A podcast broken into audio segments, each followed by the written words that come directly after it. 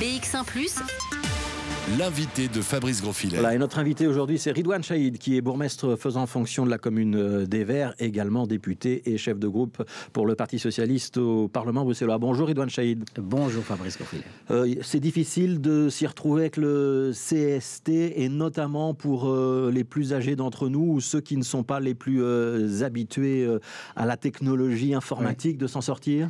Oui, je pense vraiment qu'il y a une complexité euh, à ce niveau-là. C'est d'ailleurs pour ça que euh, la semaine passée, par exemple à Ever, on a pris euh, pour initiative de lancer une opération d'impression euh, de passe sanitaire ou de certificat européen de vaccination, ce qui permettra à celles et ceux qui ont des problèmes avec leur application, qui ne savent pas la télécharger ou qui ne savent pas l'utiliser, d'avoir un document papier qui leur permettra de se présenter avec ce document papier dans les différents endroits où le CST est, est demandé. Par ailleurs, il faut saluer l'initiative, euh, je dirais, d'Alain Marron, qui a euh, déjà fait savoir que, là, en tout cas, les 65%, Ouais. euh, 65 les, les ans plus de 65 ans allaient recevoir Une un carte. document par Ouais. la poste. C'est ça. Donc pour tout le monde, tous les Bruxellois, un document par la poste si on a plus de 65 ans. Pour les Éverrois, Ouais. la possibilité d'imprimer. Il faut se rendre droit, il faut se rendre dans un endroit particulier. Oui, c'est gratuit. hein, c'est gratuit, c'est à la maison communale. Donc c'est à la maison communale. Et il y a un numéro de téléphone, c'est le 0800 014 141, euh, si j'ai bien noté, pour ceux fait. qui veulent euh, avoir plus de détails. Ça se passe bien l'application du Covid? Safety Ticket sur votre euh, commune. On rappelle, hein, c'est dans les restaurants, dans les cafés, à l'entrée des clubs de sport, à l'entrée des équipements collectifs type euh, piscine, bibliothèque, etc. C'est ça. Donc pour le moment, ça se passe bien. Alors on est toujours aussi dans une phase d'explication, de sensibilisation. On a d'ailleurs demandé à la police pour le moment d'être plutôt dans une logique de, sensibilisation, pardon, de pédagogie et d'explication, parce que c'est une mesure nouvelle pour tout le monde. hein. Je rappelle que nous ne tirons pas pour le CST, mais que la situation sanitaire nous impose, je dirais, cette, cette nouvelle mesure. Et donc pour le moment, ça se passe bien, oui. Oui, ça veut dire qu'il n'y a pas eu de verbalisation. Il n'y en aura pas euh, avant quelques jours, si je vous comprends bien, demi-mot. Quand on parle de sensibilisation, ça veut dire qu'on ne dans verbalise une- pas. on est toujours dans la sensibilisation. Ouais. Ouais. Un jour, vous verbaliserez, enfin la police Oui. locale verbalisera. Oui. Ouais. Il y a une difficulté particulière pour les clubs de sport, hein, Oui. euh, pour les clubs en salle. Tout à fait. Euh, donc là, on exige effectivement le Covid Safety Ticket. Euh, Est-ce qu'il y a des clubs de sport qui ont râlé pour lesquels c'est difficile? Est-ce qu'à l'entrée des gymnases communaux, par exemple, ce sont les clubs qui doivent vérifier le CST ou ce- ce- c'est du personnel communal? Donc il y a effectivement une complexité pour, pour les clubs sportifs. Euh, elle n'est pas com- com- compréhensible par, par tout le monde, ce que je peux tout à fait comprendre, puisque certains vous disent comment ça se fait que quand je monte dans le métro, je n'ai pas, je n'ai pas besoin d'avoir un CST. Par contre, si je veux jouer au foot, au mini-foot ou bien euh, au volleyball, là, je dois euh, le montrer. Euh, la logique est pas la même, certes. Elle est, la remarque est pertinente, mais on est, euh, je dirais, dans une logique de service public où le déplacement est nécessaire pour aller travailler, pour aller à l'hôpital, pour se rendre à un endroit. Et donc, on n'a pas voulu apporter une discrimination supplémentaire. Par contre, effectivement, pour les clubs de sport, on a dû euh, travailler sur une logique d'explication supplémentaire. Et Est-ce c'est- est-ce qu'il y, a- est-ce qu'il y a des clubs dans votre commune qui euh, sont en train de jeter le gant avec des équipes qui ne peuvent plus se réunir, des entraînements qui ne peuvent plus avoir lieu? Alors on essaye de faire en sorte que ça ne se passe pas. D'ailleurs, on a demandé à la COCOM de nous fournir, si possible, des tests euh, antigéniques euh, qui permettront à ces clubs de sport d'avoir ces tests euh, de façon à les faire bien avant les entraînements, voire les matchs, puisque c'est le plus important.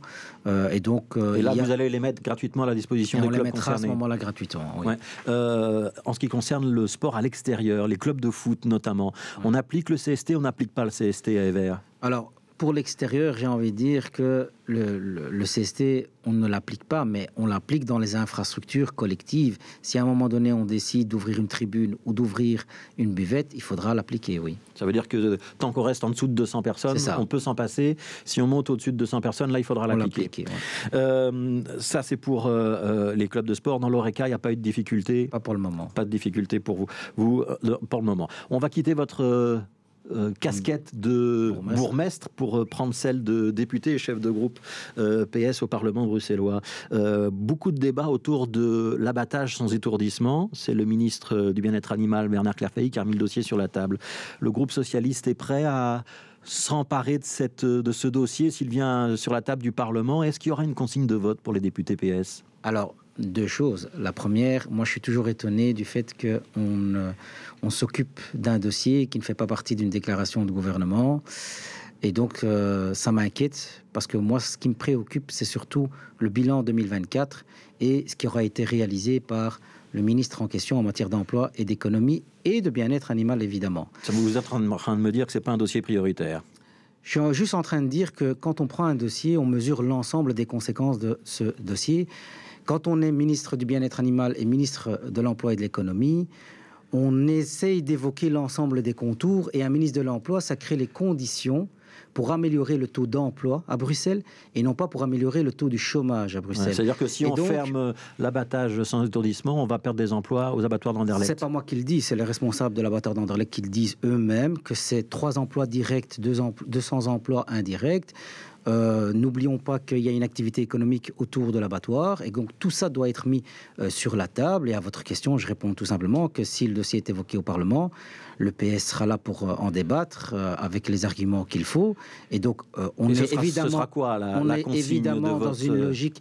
Mais à un moment donné, je dirais que si on est dans une logique comme certains voudraient le faire croire, euh, pour euh, une transition écologique, euh, pour un environnement meilleur pour le bien-être animal, il faudra m'expliquer comment on va faire pour interdire des camions frigorifiques qui viennent de l'extérieur en dehors de Belgique avec de la viande, euh, comment on va leur interdire l'entrée à Bruxelles et comment est-ce qu'on participe à améliorer l'environnement, euh, en tout cas de, notre région? Oui, mais on, a pris cette décision hein, en Flandre, en Wallonie. Ça veut dire qu'à Bruxelles, pour vous, il ne faudrait pas la prendre et que ça n'a pas d'effet. Ça veut dire qu'il faut débattre s'il faut débattre. Il y aura une pour, nous, pour nous, la priorité, c'est la feuille de route qui a été décidée par le gouvernement bruxellois. Est-ce qu'il y aura une consigne de vote pour euh, les députés socialistes ou est-ce qu'ils voteront individuellement en âme et conscience? Il y aura un débat sur la question au sein du groupe. C'est pas encore tranché.